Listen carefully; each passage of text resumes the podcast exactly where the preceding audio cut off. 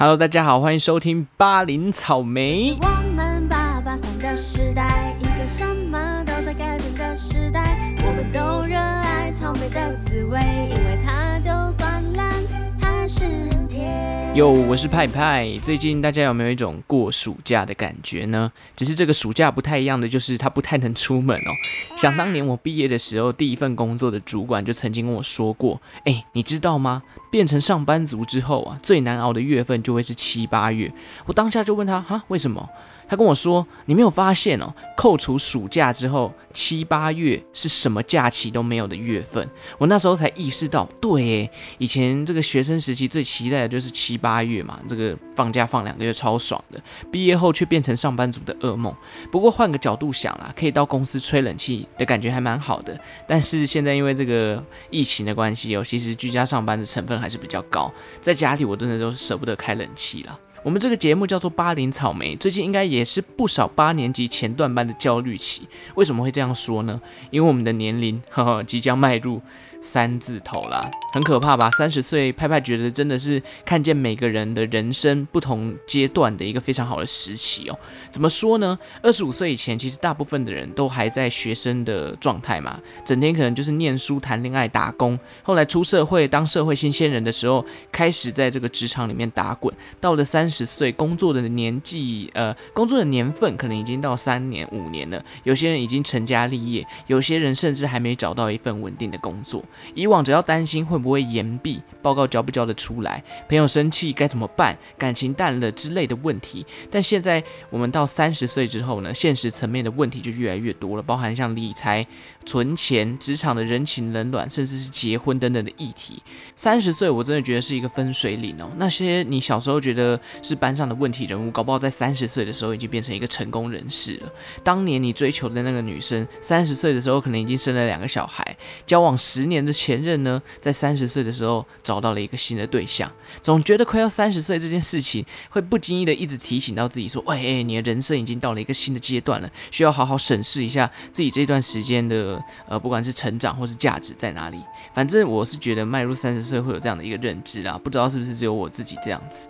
前一段时间还有同事跟我说：“哎，怎么办？我要二十六岁了，很焦虑。”我就说：“哈哈，没有关系啦，接下来每次的生日你都会更加焦虑的。”我想焦虑的原因很多啦，像我自己可能就是觉得年纪一天一天增长，可是人生的这个发展好像还在原地踏步，没有什么特别亮眼的成绩。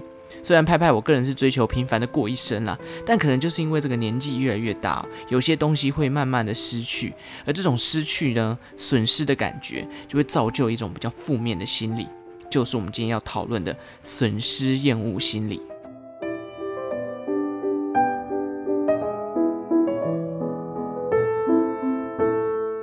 在人生当中，有一件事情比其他任何事情都更能刺激到我们，那就是一颗害怕失去的心。无论是现实的财富或权利，还是人跟人之间的情感关系，我们让对损失的恐惧压倒了理性，常常为了避免潜在的损失而让自己变得更糟。也许不是因为失去了才懂得珍惜，而只是因为失去了之后，慢慢浮现出来的不甘心，让你忘记去思考最适合自己的究竟是什么。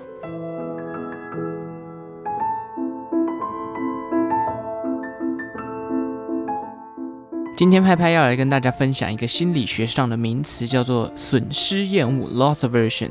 在开始之前呢，先来问大家一个问题好了：今天如果你的手上有一百美金的筹码，你现在有两个选择可以选：A，你有百分之五十的几率让这一百美金变成两百美金，但在这个同时呢，你也有百分之五十的几率失去一百美金；B，你有百分之一百的几率获得一百五十美金。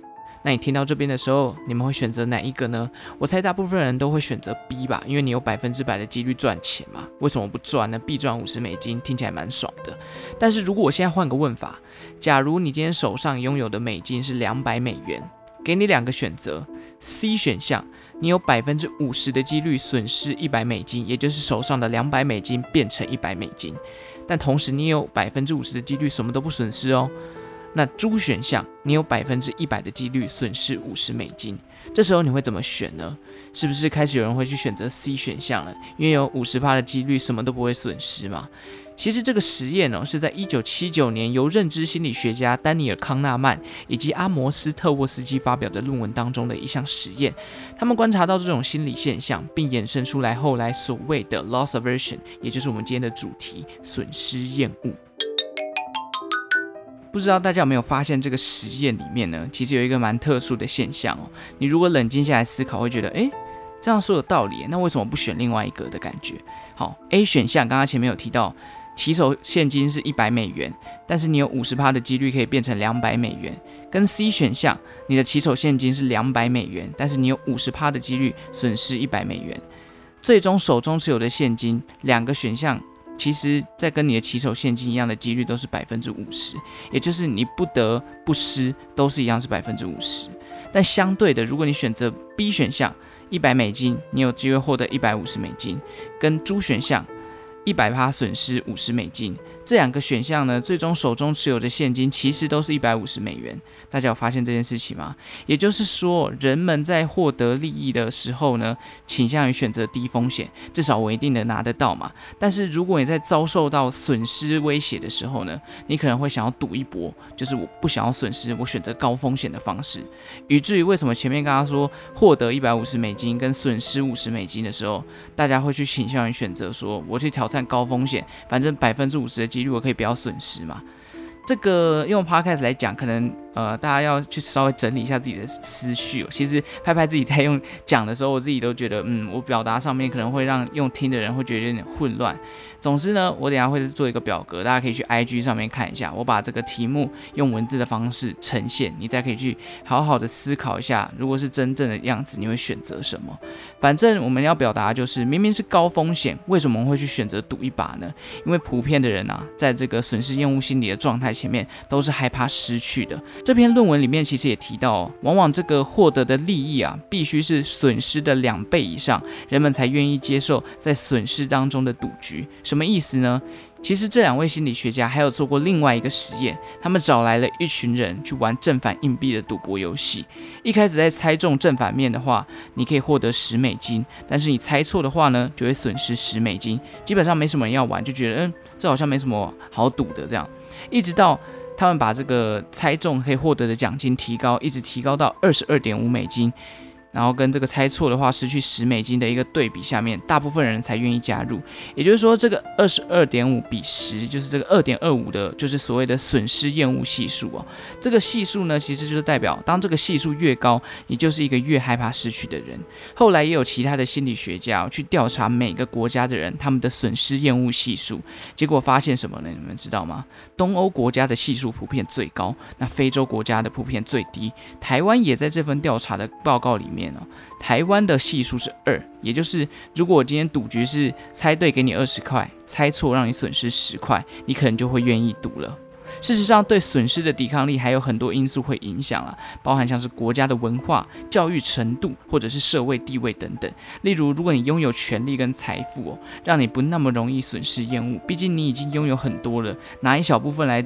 就是参与这个风险的赌局，失去了你可能也觉得不痛不痒，这也就带出了为什么很多职场里面有一个现象，那就是这些高阶的决策者，不管是老板或高阶主管，往往比起这些基层员工哦，更容易去冒着风险尝试一些不管是新的产品或者是计划，因为他们手上握有的资源更多嘛。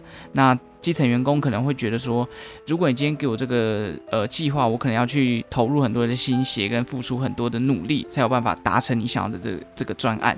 那对他们来说当然是一种损失啊，因为基层员工花了很多的时间跟精力在上面，最后有没有成功或失败，其实对于基层员工的打击，我觉得相对起来会比高阶主管还高啦。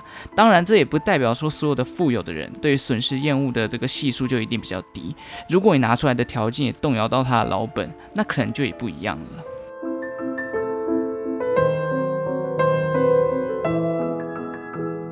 大致了解损失厌恶这个名词之后呢，派派带大家来看一下损失厌恶通常会应用在哪些层面呢？其实最直截了当的当然就是金钱上面嘛。损失金钱到底谁能够接受嘛？毕竟损失厌恶也算是行为经济学里面的一个专有名词。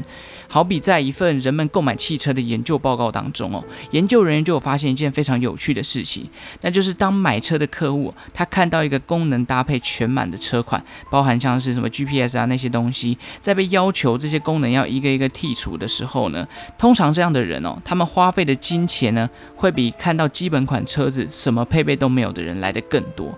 那是因为添加设备的感觉比较像是获得东西，而删除配备这样的行为呢，感觉比较像是失去跟损失。好像我把这些东西删掉的话呢，我就没有办法用这么便宜的价格去买到这些东西，那就有一种损失厌恶的心理嘛，就是觉得我可能要花更多的这个呃付出才能得到这些东西。我觉得车子这个例子可能对有些人来讲还太远，因为可能有部分的人没有这个买车的这个意愿或是希望嘛。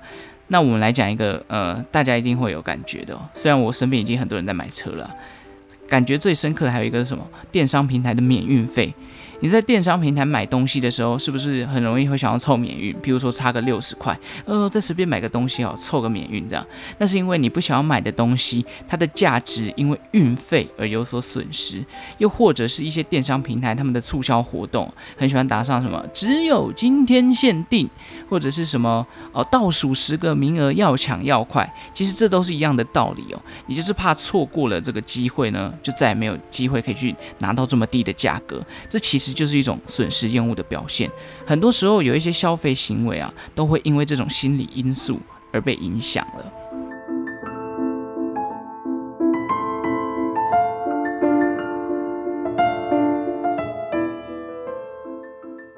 好，前面讲的这些都是比较像消费行为的，但其实在投资理财的市场上面，也很常会有所谓的损失厌恶。譬如说股票市场，拍拍这边再来问大家一个问题哦，你觉得你今天如果有两档持股，A 股票它二十块，它今天这个盘中涨了五趴，跟你有 B 股票，它这个股票的股价十元，但它今天亮绿灯跌停。你觉得你在当下看到这两张股票的时候，你的心情会因为涨了五趴而感到开心，还是多半因为那个亮绿灯的跌停而感到不爽？其实冷静下来思考，两者的获利跟损失的价格其实大差不差。但我相信啊，大部分人应该跟我一样，看到绿灯就会觉得有点这个心情会有点阿杂。尤其像最近这个航运股、钢铁股，还有很多的这种，就是因为最近这个资金太多，你知道，股票的这个起伏很大。有一天可能看到跌停，过两天又看到涨停，那个心理素质如果不够坚强，真的会被这个股票市场给搞死。但是其实我重点要讲的不是这个感受的问题，而是。我们都知道，股票里面可能会有需要停损的时候，但损失厌恶心理呢，会让投资人有时候做不出停损。为什么我们都说停损是需要勇气的？如果你真的没有勇气，记得去跟梁静茹借。有买过股票的人，应该都有遇过一个情况，那就是你把股票卖掉了，它就涨；你买了，它就开始跌。这种感受应该大家都有经历过吧？如果频繁发生这种事情哦，真的会让你在投资的市场上面自信心崩盘，加上你的荷包会莫名其妙的一直失血，然后开始咒骂这个市场，说，呃，这个市场就是骗钱啊，不理性啊，怎样怎样的。所以很多人呢，他与其让这个停损发生哦，他们会在要停损的时候开始犹豫，就觉得说，嗯，万一我现在卖掉它就涨了怎么办？或者是万一它现在一直跌，搞不好更低价我可以减啊，等等之类的。但是你要换个角度想，你可能没有想过，如果你现在卖掉的话，明天如果又遇到跌停，你可以瞬间保有十趴的资金呢。当然，这个前提都是股票它的基本面，或者是你已经很清楚的知道它短时间内不会再反弹了。当然，现在市场没有那么理性啊，也股票市场很难讲。不过我想要讲的就是，撇除那些其他的因素的情况下。你有没有办法去做一个比较理性的判断？下次买股票的时候，你要去换个想法，应该去想的说的是，我要继续凹单呢，还是我要换个角度想，我现在如果卖掉，我可以避免什么样的损失？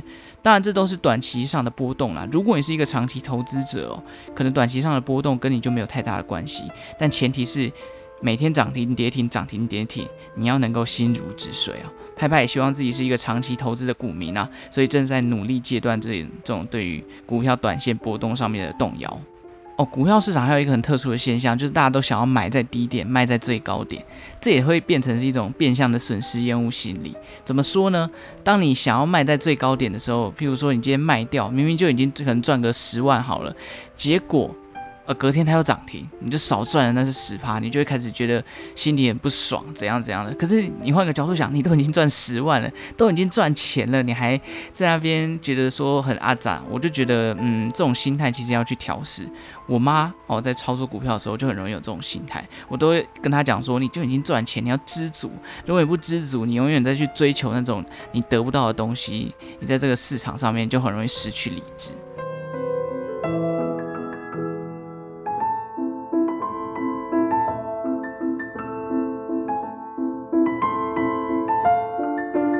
好讲太远了。其实我下一个阶段要来讲的是，除了金钱之外呢。我这个损失厌恶啊，它毕竟是一种心理状态，那自然而然在感情上面也会有所谓的损失厌恶心理。刚刚前面都讲一些呃这个臭钱的东西，我们来讲一些比较细腻、比较感情面的东西。在感情世界中呢，我们在交往前可能都会有自己所谓的理想情人，然而在交往后啊，感情开始出现裂痕了，有些对象不如预期，可能他在感情里面甚至会出手打你，甚至说谎骗你、冷落你。恶言相向等等，我们会发现很多人在遇到这种情况，他只会抱怨自己感情多差多差。当旁观者的时候，就会觉得说，那你都觉得感情这么差，你干嘛就不直接分手啊？这样你还爱得下去哦？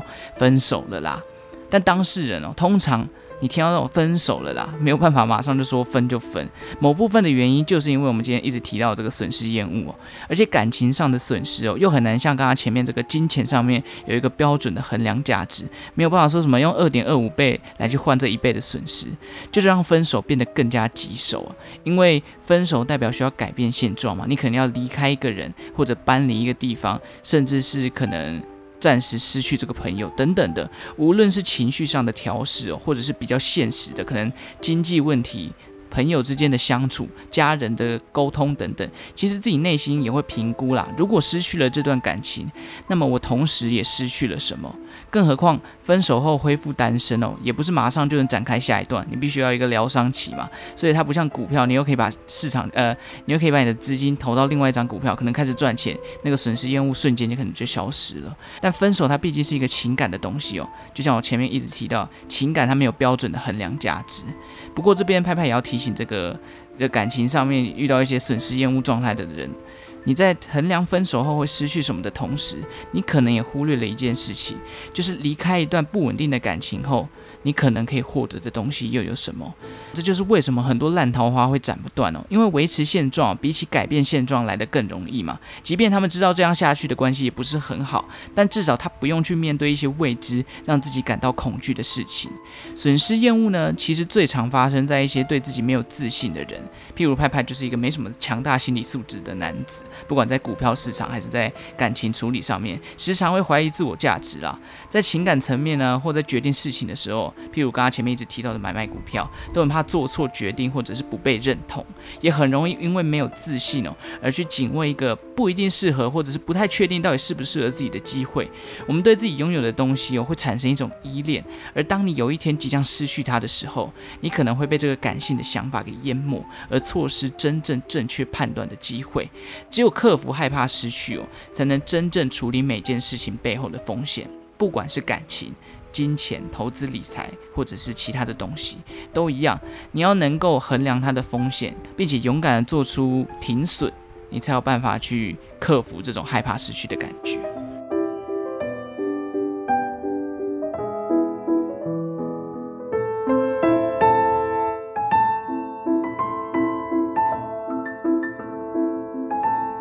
好，讲了那么多，那到底究竟要怎么调试这种损失厌恶的心理呢？其实说穿了，那就是长痛不如短痛了。诶，这句话应该是很多时候分手会听到的。这就不适合你啊，拖下去只是浪费时间，赶快分一分啦，不然拖越久你越痛苦之类的。毕竟你投入的时间越长，损失厌恶的心理就会越重。情感是花时间在付出的嘛，当你付出的时间越长，那情感的比重就越高。投资也是一样的道理啊，与其一直期待它反弹呢，不如设好停损，避免风险跟损。是越来越大，你设好停损，把钱拿回来，再去投入另外一张股票，另外一张股票涨了，是不是就不用害怕去损失了？除了长痛不如短痛呢，再来还要有一颗不害怕出错的心。你一直害怕而不敢尝试哦，感觉好像不会有什么损失，但是某种程度来讲，时间成本还是不停的在累积啊。有时候我们要学会换个角度看事情，尝试过后，即便它失败了，过程中其实你也有收获，让自己成长嘛。当然，每件事情都要经过理性的评估，这也是一件非常重要的事情。吵架闹分手的时候，冷静下来思考这个问题背后的原因到底是什么呢？股票大跌被套，冷静下来思考，当初买进的理由还在不在？千万不要让恐惧跟感性淹没自己判断问题的能力，觉得大家都在卖了，我也要跟着卖。结果你已经忘记你当初买进是因为看好它两年后的发展，那这样就很可惜了嘛。最后当然就是要学会承认失败，还有知足，专注自己所拥有的，而不是一味的去追求自己所没有的。与其一直羡慕他人哦，不如活出属于自己的价值。